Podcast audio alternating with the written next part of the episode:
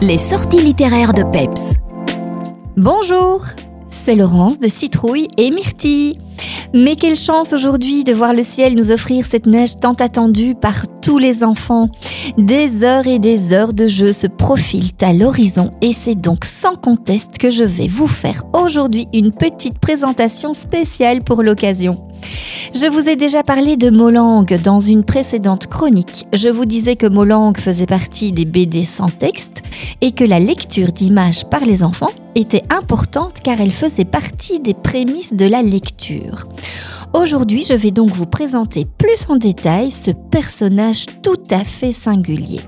Créé par l'illustratrice coréenne Ai Yoon, d'où il tient son look kawaii, il est mis en scène par l'autrice et réalisatrice française Marie-Caroline Villon.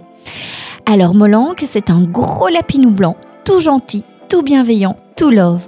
Molang, c'est la tendresse, l'empathie, la douceur et la joie incarnée. Avec son ami Piu Piu, ils vont vivre des aventures toutes mignonnes et pleines d'humour. En ce mois de janvier, il vient nous attendrir avec trois nouvelles histoires enneigées, toutes plus adorables les unes que les autres. Dans la première, une fée va donner vie à leur bonhomme de neige avec lequel ils vont partager des moments inoubliables avant la fonte de la neige. Dans la deuxième, ils vont trouver dans la neige un œuf qu'ils vont couver jusqu'à ce que celui-ci ne cède pour laisser sortir juste deux petites pattes. Molang Piu Piu et l'œuf à pattes vont reprendre le quotidien jusqu'à ce que l'œuf ne cède complètement.